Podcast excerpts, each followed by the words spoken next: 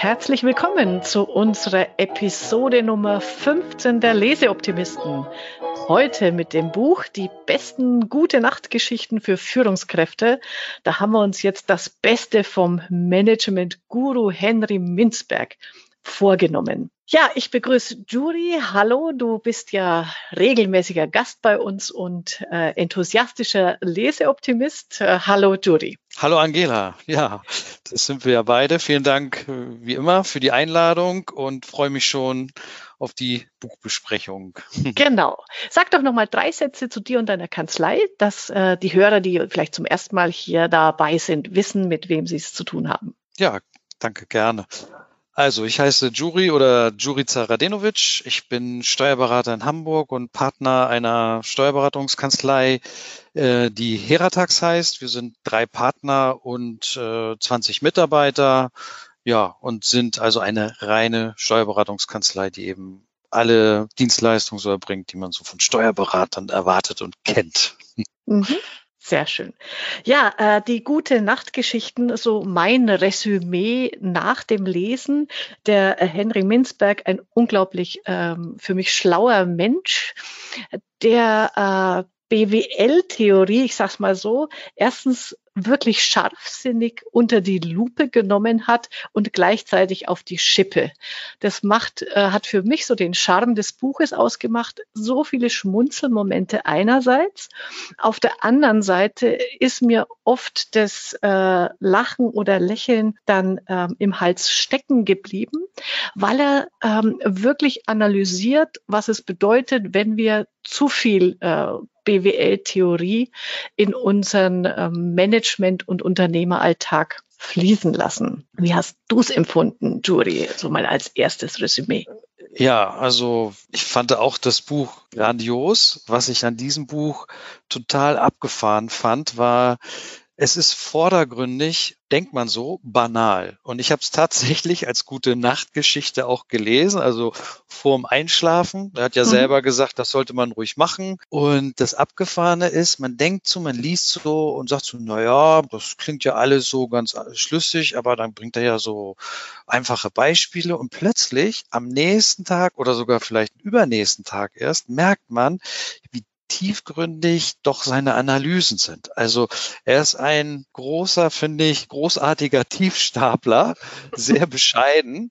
Und das, was er aber dann so analysiert und für Ergebnisse bringt, das ist wirklich hohe Kunst. Und man merkt eben, er ist einer, der sehr, sehr gut Theorie und Praxis mit einander verbindet. Also er selber äh, bringt ja auch Beispiele, warum eben die Wissenschaftler, zu denen er ja selber gehört, runterkommen mhm. sollen aus ihren großen Universitätsgebäuden in die Praxis. Und man merkt, dass er das auch macht. Also seine Beispiele sind praxisnah und es macht total Spaß. Wie du sagtest, man hat einfach auch Spaß daran und manchmal äh, bringen seine die, die Beispiele, die er so bringt, haben natürlich auch einen leicht bitteren Nachgeschmack, aber es macht einfach Spaß. Das ja, ist ein tolles und, Buch. Genau. Und zuhören lohnt sich, äh, denn heute geht's um Rühreier, Kühe und Orchester. Also äh, gleich mal vorweg für die Hörer. Äh, kurze, äh, kurzes Bild von dem Buch. Er teilt seine Geschichten in sieben Kategorien ein. Wir gehen jetzt einfach dann mal so, wahrscheinlich springen wir wieder, aber das passt ja, die einzelnen Kategorien durch. Vorweggestellt nenne ich sie mal, damit, damit die Hörer wissen, ähm, was untersucht er da, was bespricht er. Also einmal geht es ums Management selber, äh, ums Organisieren, ums Analysieren, ums Entwickeln, Geschichten vom Kontext, Geschichten von der Verantwortung und Geschichten für morgen. Also das sind seine sieben Kategorien. Und in jeder ähm, fängt er mit einer Geschichte an oder hat zwischendurch sehr spannende Geschichten, die dann genau seinen Gedankengang auf den Punkt bringen. Und das kann man ja mal mit dem Rührei probieren. Genau, das ist ja seine erste Geschichte, wo natürlich als Einstieg wunderbar. Mhm. Und zwar äh, erzählt er von seiner eigen, von seinen eigenen Erfahrungen dass er mit, ich glaube, der Airline Eastern Airlines war es, äh, dass er mit denen geflogen ist von Montreal nach New York und äh, noch nie in seinem Leben ein so schlechtes Rührei gegessen hat hat es dann der Stewardess auch gesagt. Die hat ihm beigepflichtet und gesagt, ja, ist so, haben wir schon zigmal nach oben gemeldet. Leider passiert nichts. Und dann sagt er also, wie kann das angehen? Dass also jeder Passagier sagt, grottenschlechtes Rührei, wieso kriegt es Eastern Airlines nicht hin, mal ein besseres Rührei zu servieren? Und dann sagt er eben, woran liegt denn das? Der Manager ist nicht an der Basis, der guckt vielleicht nur auf Zahlen und deswegen kriegt er gar nicht mit, ob das Rührei gut ist oder schlecht ist. Aber es ist wichtig für die Kunden und deswegen propagiert er eben, Manager müssen an die Basis. Und hm. dann gibt es noch ein zweites Beispiel. Er hat nämlich dieses Rührei-Beispiel auch äh, vor IBM-Managern dann vorgetragen, die ihm dann gesagt haben, ja, wir haben noch eine Geschichte dazu, Eastern Airlines. Und zwar soll sich so zugetragen haben, dass der CEO von Eastern Airlines, der wollte in erste Klasse, die war aber ausgebucht.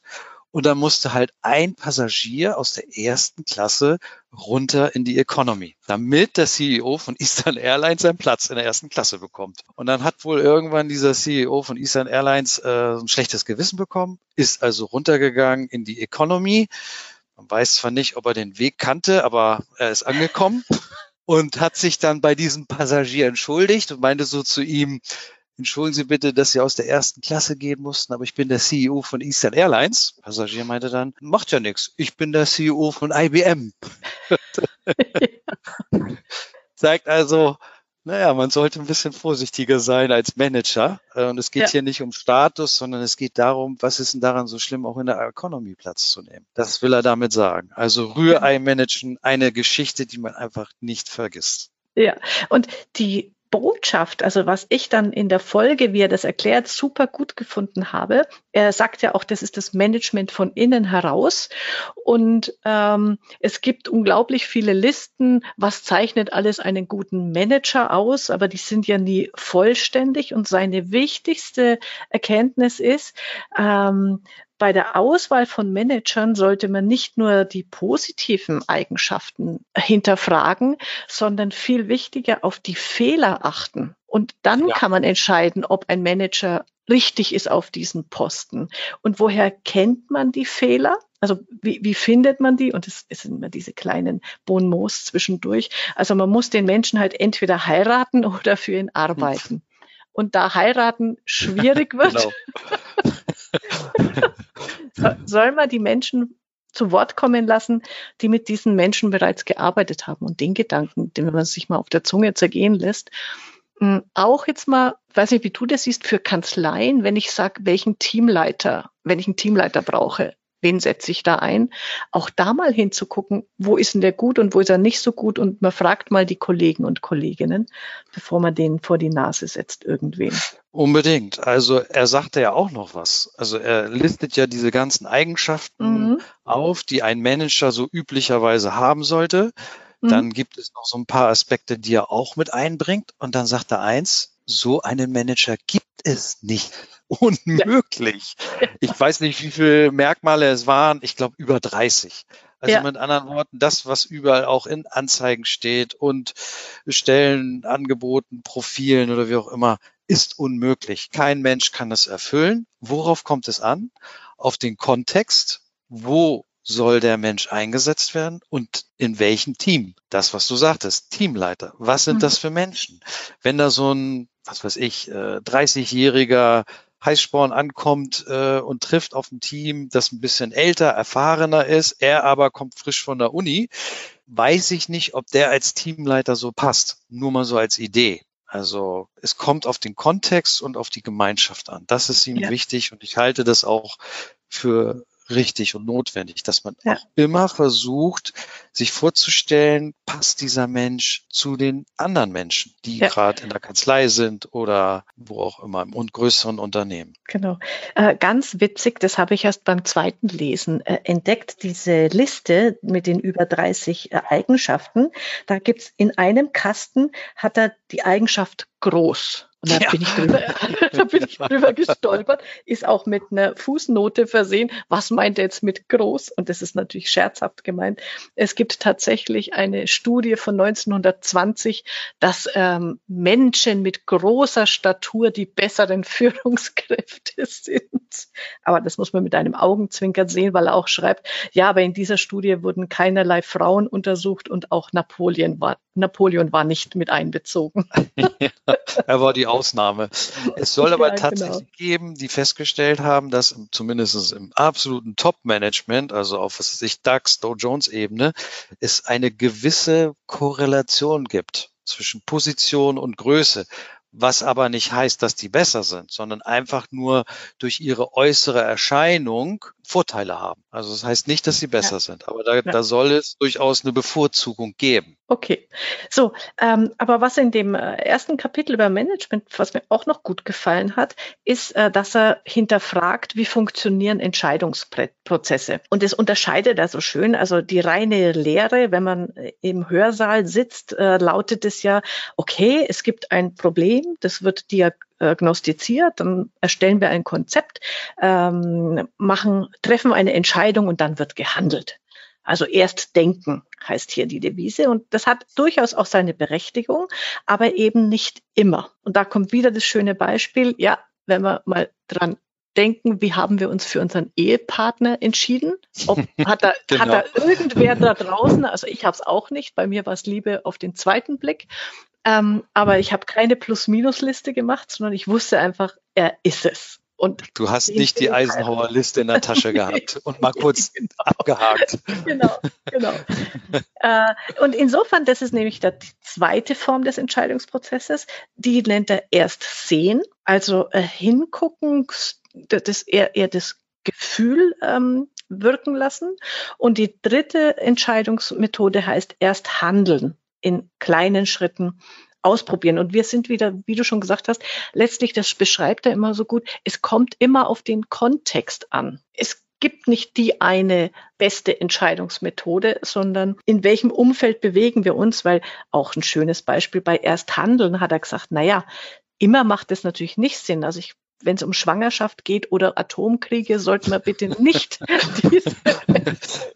oder auch mit dem Kontext für mir ein. Er bringt ja auch das Beispiel, äh, auch was du ihm sagtest, erst handeln, dann denken, auch ausprobieren und mhm. Ideen sprießen lassen wie Unkraut. Also ruhig auch mal äh, es wachsen lassen, wenn man so im ersten Moment denkt, hm, können wir das überhaupt gebrauchen? Und dann bringt er auch so ein Kontextbeispiel und sagt, äh, Unkraut, da fällt ihm was ein, Löwenzahn, da wird kein Amerikaner auf die ja, Idee kommen, ja. das in Salat zu packen und das die Europäer machen's. Genau. Das wusste ich auch nicht. Aber das ist eben, und das ist auch seine große Stärke. So, so Beispiele, wo man echt schmunzelt. Aber man sieht ja, mhm. wir beide konnten uns das merken. Und so mhm. verstehen wir auch diesen Kontext, dass ja. eben man den unbedingt einzubeziehen hat. Genau. Und da, deshalb, den Satz habe ich mir nämlich noch notiert, weil ich den so unglaublich gut finde. Wenn, also er nennt es ja, es gibt äh, das Treibhausmodell der Strategie. Das ist dieses, wir, wir ähm, befolgen Zumal. die reine Lehre. Ne? Oder wie du sagst, dieses Unkraut mal wuchern lassen, mal schauen, was passiert. Und dann sagt der Manager, die nach diesem Treibhausmodell agieren. Die haben oft das Problem oder beklagen sich dann, dass die Umsetzung nicht funktioniert. Ne? Immer äh, funktioniert die Umsetzung nicht. Vor allem, also natürlich ist klar Hintergrund, er denkt immer an Großbetriebe, an Konzerne. Äh, er schreibt es dann so schön, scheitert die Strategie, liegt es grundsätzlich an der Umsetzung, allen voran den Trotteln, wörtlich zitiert, die zu dumm waren, die brillante Strategie des äh, Geschäftsführers zu realisieren. Aber Vorsicht, und es kommt, ich finde es so gut, sind die Trottel nämlich gar nicht so dumm. Werden Sie fragen, hm, wenn Sie so clever sind, Herr Geschäftsführer, warum haben Sie die Strategie dann nicht so formuliert, dass wir die dass wir Trottel in der Lage sind, sie umzusetzen. ist, und wenn, und das, das muss man sich wirklich merken, ich, weil ich höre oft natürlich auch in Gesprächen mit Kanzleien, oh, die Umsetzung klappt nicht, klappt nicht. Wenn etwas in der Umsetzung scheitert, hat auch die Formulierung versagt. Ja. Mein, neuester, mein neuer Kalenderspruch 2020. ja, und es ist tatsächlich so, dass ich eben einen vordefinierten Plan habe, also Treibhausmodell. Er, er nimmt das Beispiel, ich habe Tomaten, Die sind mhm. genau genormt und die müssen nach einem ganz bestimmten Schema wachsen. So und so viel Wasser, so und so viel Erde, so und so viel Licht. Mhm. Im Gegensatz zum Garten mit dem Unkraut. Aber das Unkraut sorgt für Vervielfältigung und für neue Ideen. Im Gegensatz zum Treibhaus. Wenn ich jetzt alles vorgebe, und da kommen wir zu den Trotteln, die ja eigentlich keine Trottel sind. Mhm. Die haben ja in der Praxis ganz andere Anforderungen. Also auch, nenne ich das Beispiel Qualitätsmanagement.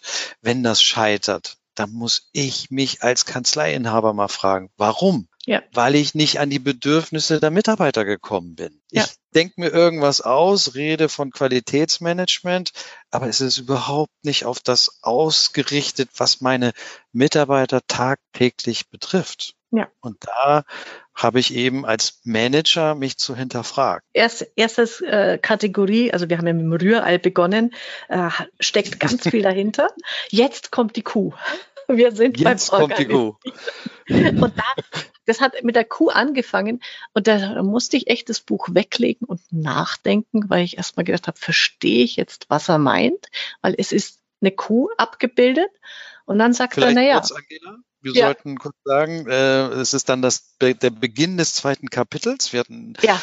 beim ersten Kapitel erste Geschichte Rührei und beim zweiten Kapitel geht es los und die Überschrift ist Geschichten über das Organisieren. Dann blättert man um und mhm. was sieht man? Eine Kuhzeichnung.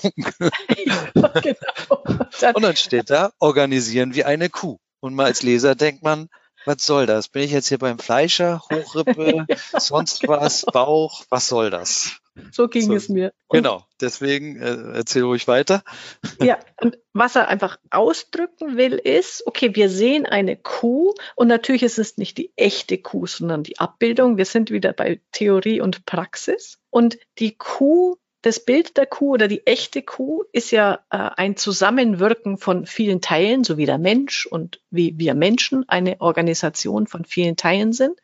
Und er sagt, wichtig ist es, dieses Zusammenspiel als Selbstverständlichkeit und das Entscheidende für Erfolg äh, zu sehen. Und er nennt es Gemeinschaftlichkeit. Der, der englische Begriff, du hast gesagt, der hat ihn auch erfunden, ne? Genau, äh, Communityship. Com Communityship. Super schöner genau. Gedanke, weil er sagt eben, effektive Organisationen sind Gemeinschaften von Menschen und keine Ansammlung von Humankapital. Genau, und dazu kommt noch was, was etwas später kommt, was auch zu diesem Begriff gemeinschaftlich und Communityship passt. Ähm, er grenzt diesen Begriff von den Netzwerken ab. Mhm, Dieser genau. Begriff genau. ist ja so sehr in Mode gekommen. Wir wissen ja das, Social Media und so weiter und erklärt, was ist der Unterschied zwischen Netzwerk und Gemeinschaftlichkeit oder Communityship und mhm. macht das an einem ganz einfachen Beispiel fest und sagt, fragt mal eure Facebook-Freunde,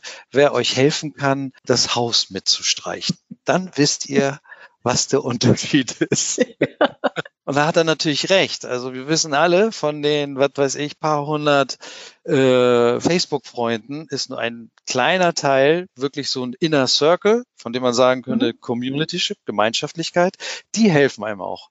Aber 80, 90 Prozent lesen noch nicht mal meinen Post. Ja. Das ist der Unterschied zwischen Netzwerk und Gemeinschaftlichkeit. Gemeinschaftlichkeit ist persönlich, ist enger und äh, grenzt das ab zu Netzwerken. Netzwerken sind eher lose Beziehungen und basieren auf Kommunikation.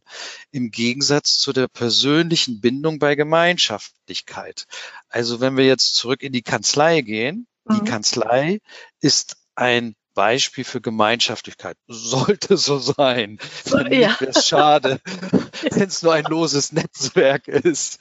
Dann ähm, haben, hat man, glaube ich, ein Problem. Genau, genau. Und er sagt, es gibt auch die Möglichkeit, dass Gemeinschaftlichkeiten wiederum zu Netzwerken werden. Also wieder die Kanzlei und wenn ich dann, was weiß ich, vielleicht mit einem Lieferanten oder IT-Dienstleister oder so äh, Kontakt habe, das sind dann eher so Netzwerke von Gemeinschaftlichkeit. Also ich fand diesen Gedanken, der sich durch das Buch durchzieht, mhm. ganz spannend. Und ich glaube, Communityship hat da so eine Abgrenzung zu Leadership genommen, weil er sagt, Leadership ist etwas, da sitzt wieder jemand auf dem Podest, auch der Manager. Nee, der Manager muss das Rührei essen, der muss runtergehen in die Community. Und kriegt und nicht die, den Lachs in der ersten Klasse. Nee, genau. Und dann die Kuh spielen. Äh, du hast übrigens, äh, du, du, wir packen das dann in die Show Notes. Du hast mir im Vorfeld noch erzählt, dass du einen Podcast mit ihm entdeckt hast, mit dem Henry Minzberg. Ich habe ihn selber auch noch nicht gehört, freue mich dann aber schon sehr drauf, den nachträglich anzuhören, wo du, ja. wo er genau diese Punkte ja nochmal vertieft. Genau. Also in diesem Podcast, das ist ein Interview zu seinem Buch und ähm, es gibt so einige Kerngedanken, die er immer wieder ausführt. Dazu gehört eben das, was wir gesagt haben, Communityship und äh, Intuition. Das ist ja auch ganz spannend. Das kommt dann in dem nächsten oder übernächsten Kapitel, wo es auch um die Frage geht, wie gehe ich mit Daten um, harten Daten, weichen Daten. Und da hat er eine, in diesem Interview hat er eine Definition von Intuition gebracht, die wir beide sehr, sehr schön fanden. Mhm. Und ähm, jetzt muss ich es nur mal kurz finden. Der sagte, was ist Intuition? Ich bringe es mal auf Englisch, wie er es gesagt hat, weil es sehr kurz und knackig ist. When you know for sure, you just don't know why. Das war sehr, ein sehr schöner Satz. Ich wiederhole ihn nochmal. When you know for sure, you just don't know why. Besser kann man, kann einfach nicht. so, genau. Genau, kann man so mich, stehen lassen. Genau, hat Besser. mich einfach geflasht, muss ich echt mhm. sagen. Wir haben ja alle schon viele Bücher über Intuition und so weiter gelesen und der ist so knackig, so auf den Punkt gebracht und das ist Henry Minzberg, finde ich, auch in diesem Buch. Ja. Ist alles richtig kurz und knapp, knackig, keine Ausschweifung und einfach so schöne Beispiele, die man nicht vergisst. Ja. Und zur Intuition vielleicht noch was ergänzend, weil ihn dann nämlich der Interviewer gefragt hat, wie komme ich denn zur Intuition? Wie kann ich das trainieren, lernen? Und da sagt er, naja, Intuition wird gespeist durch Erfahrung, Erfahrungswissen, mhm. das dann abgespeichert wird, aber es ist trotzdem immer noch sehr, sehr schwer zu greifen, wie man Intuition entwickelt. Er meinte, das ist auch irgendwo dann eine persönliche Frage und bringt das Beispiel, er kommt in ein Unternehmen und nach zwei Minuten weiß er, ob das Unternehmen gut funktioniert oder nicht, ob es gut organisiert ist oder nicht. Und da sagt er, das ist seine Intuition, Erfahrung aus vielen, vielen Untersuchungen, die er so gemacht hat. Und er nennt es ja auch die Seele des Unternehmens. Das finde ich auch einen schönen Begriff. Genau, weil er nämlich auch sagt, und da grenzt er sich von seinen Wissenschaftskollegen auch ab, die er auch benennt, wie zum Beispiel Michael Porter oder Robert Kaplan, die ja ziemlich bekannt sind. Robert Kaplan zum Beispiel der Erfinder der Balance Scorecard mhm. oder Michael Porter, einer der führenden, führenden äh, Denker auf dem oder Managementberater auf dem Bereich im Bereich Strategie.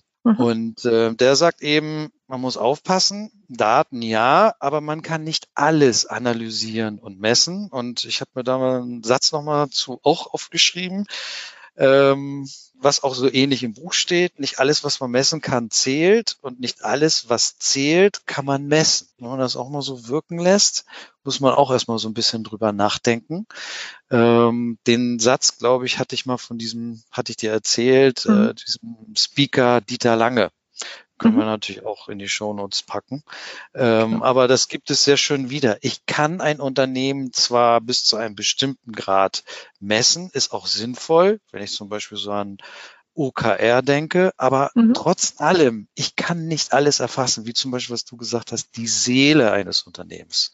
Ja. Das hängt eben von Beziehungen ab. Wie sind die Menschen? Sind sie positiv gestimmt? Sind sie begeistert? Äh, lieben sie das, was sie machen?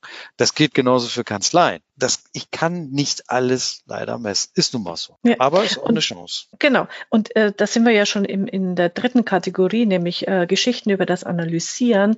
Und da bringt er ein Beispiel, also jetzt, ich übertreibe es ein bisschen, aber das hat mich echt, echt traurig gemacht, weil ich weiß nicht, ob ähm, du die, das kennst, die Geschichte, also Bhutan, das Land Bhutan, ja, ja, ja. ist ja das erste und einzige Land gewesen, das äh, als Kenngröße das Bruttosozialglück hat. Also die haben. Glück als ähm, Maxime ihres Landes.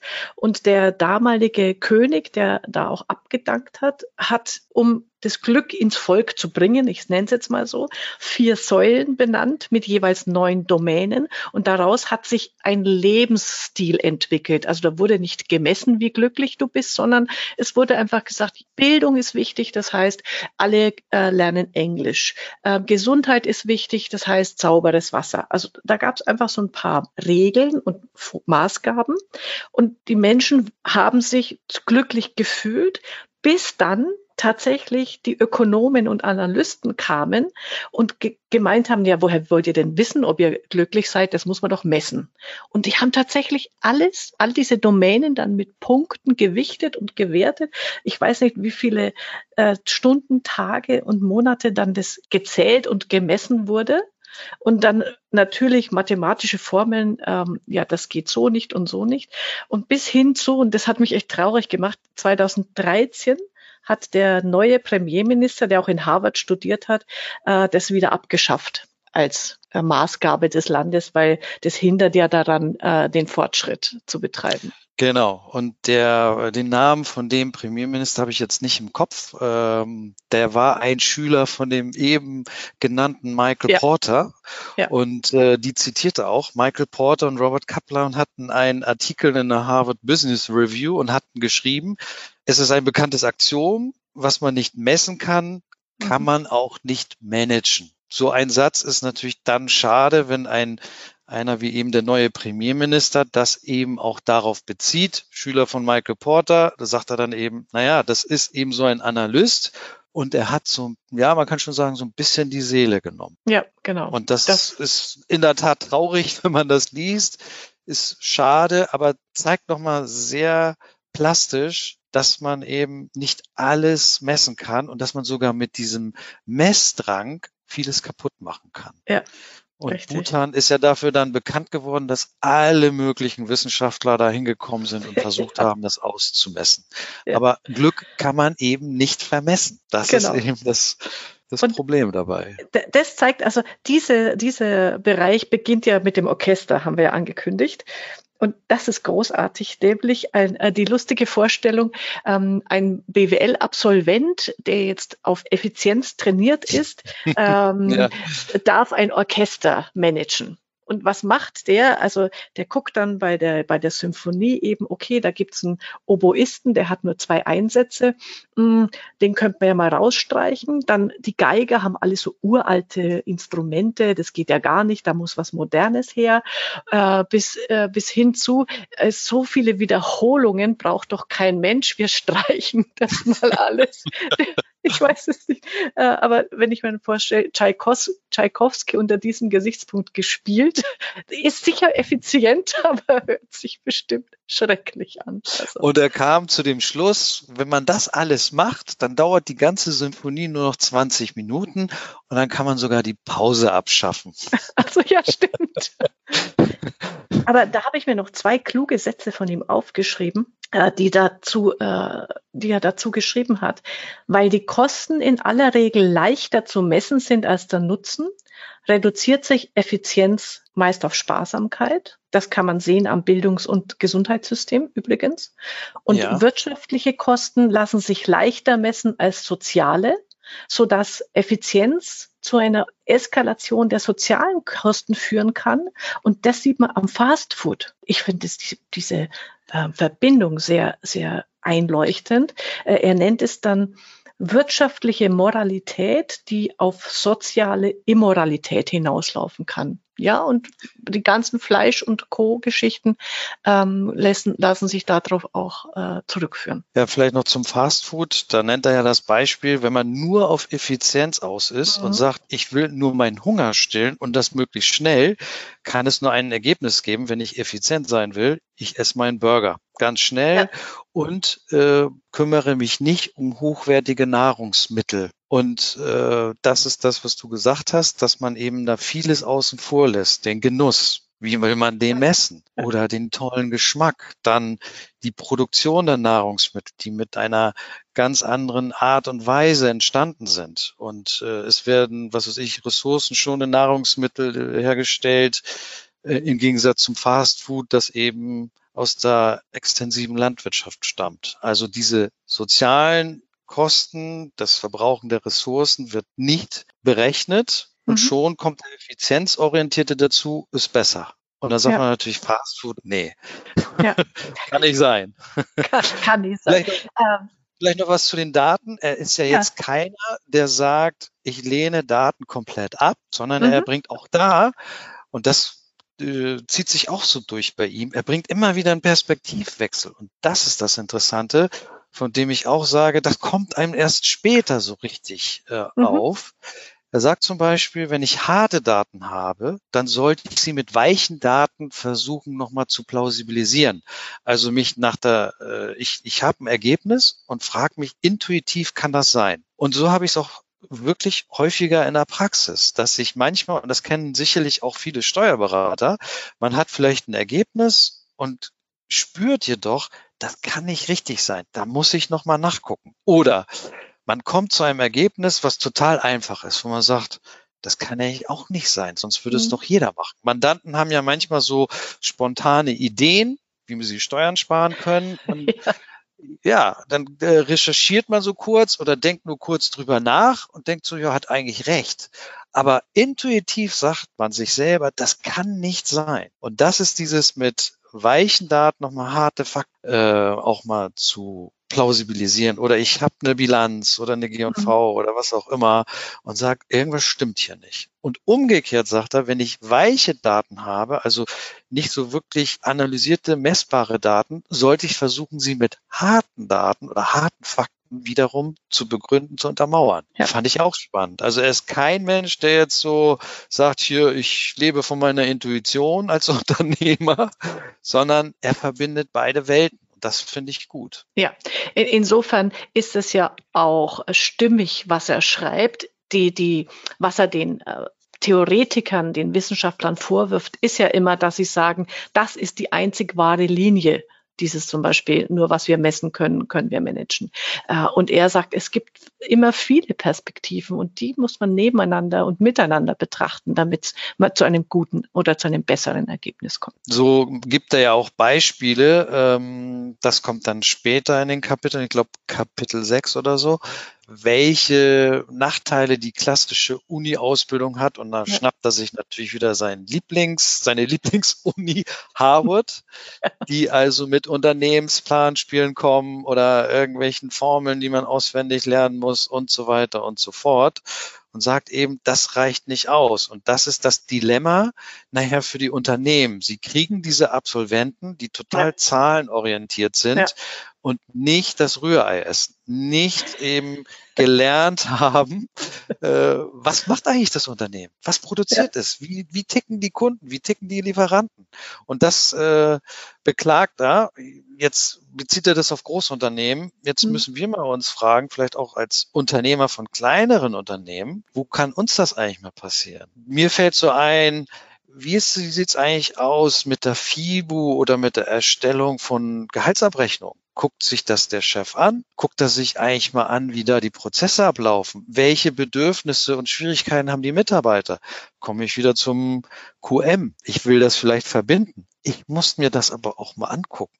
Ich kann nicht äh, mit einer Blaupause sowas lösen. Ich muss mhm. es mir angeguckt haben, ich muss es auch mal vielleicht gemacht haben. Da hast du aber äh, im Vorfeld auch noch eine äh, super äh, Geschichte erzählt, als ihr einen Wasserschaden hattet. Das fand ich richtig, genau. großartig. genau. Ähm, ich habe ja jetzt die Perspektive genannt, Perspektivwechsel Chef zum Mitarbeiter. Und da hatte ich zufällig eine Situation, wo es genau umgekehrt war. Also wir hatten mal einen Wasserschaden im Büro. Das bedeutete, dass ich in meinem Büro erstmal nicht sitzen und arbeiten konnte.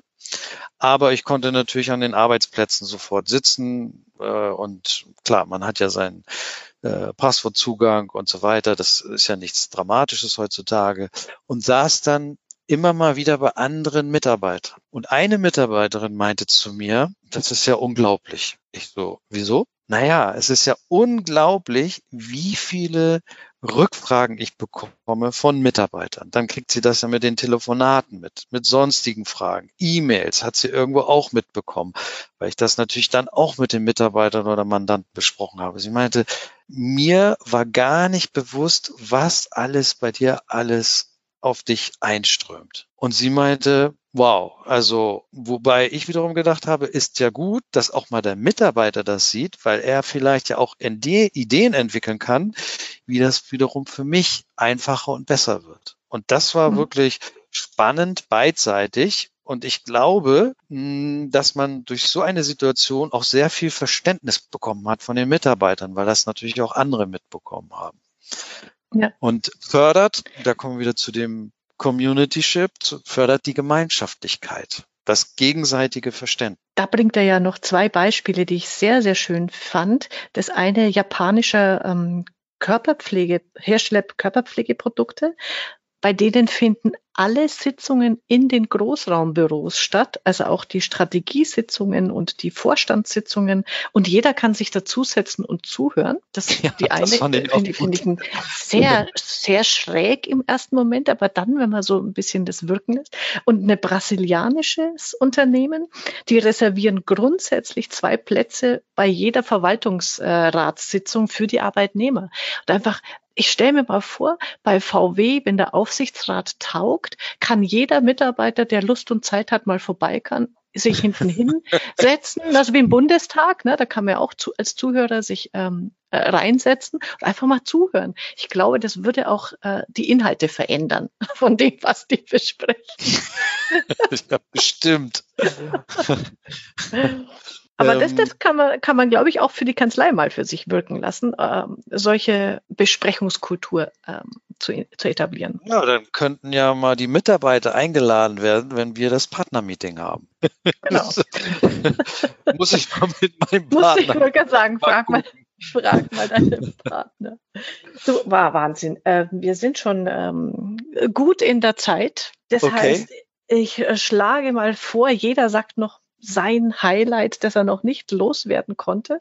Und dann schließen wir heute. Wir wollen ja auch, dass die Zuhörer das Buch nachher noch lesen und nicht schon alles von uns erfahren haben. Nee, also ich glaube, ich habe alle Highlights äh, gebracht. Ein paar müssen ja noch mal bleiben, sonst ist es ja nicht mehr spannend, das Buch zu lesen. Genau. Ich kann wirklich jedem empfehlen, wenn ihr euch das Buch anle äh, wenn ihr euch das Buch äh, durchlesen wollt, macht es, wie das der Titel sagt, als gute Nachtgeschichte. Das ist mein Tipp zum Abschluss. Und dann äh, mache ich den Abschluss ähm, in der im letzten Kapitel Geschichten für morgen steigt dann mit einem Witz ein und dieser Witz zeigt nochmal so wunderbar, wie Perspektivwechsel funktioniert. Nämlich ist der Witz vom Großvater, äh, wo, wo einer in der Runde beim Stammtisch sagt, meine Güte, ich möchte gern so sterben wie mein Großvater, der friedlich eingeschlafen ist. Nicht heulend und Zähne klappernd wie die anderen im Auto. der Gedanke. Auch wenn es mir leid tut für die, die anderen im Auto. Aber genau das erzeugt er auch im Kopf und deswegen äh, finde ich dieses Buch so lesenswert, weil es viele solche Geschichten äh, hat, die, die bei einem selber eine überraschende Wendung erzeugen. Prima. Turi, ich sag danke. Es war wie immer ein äh, sehr schönes Gespräch und das äh, Buch hat es uns auch leicht gemacht, ähm, hier viele Geschichten und Erkenntnisse zu vermitteln. Danke, also. einen schönen Tag für dich und wir hören uns bestimmt. Auf jeden Fall. Danke auch, Angela, und dir auch viel Spaß heute noch und bis bald. Genau. Ciao, Juri. Ciao, Angela.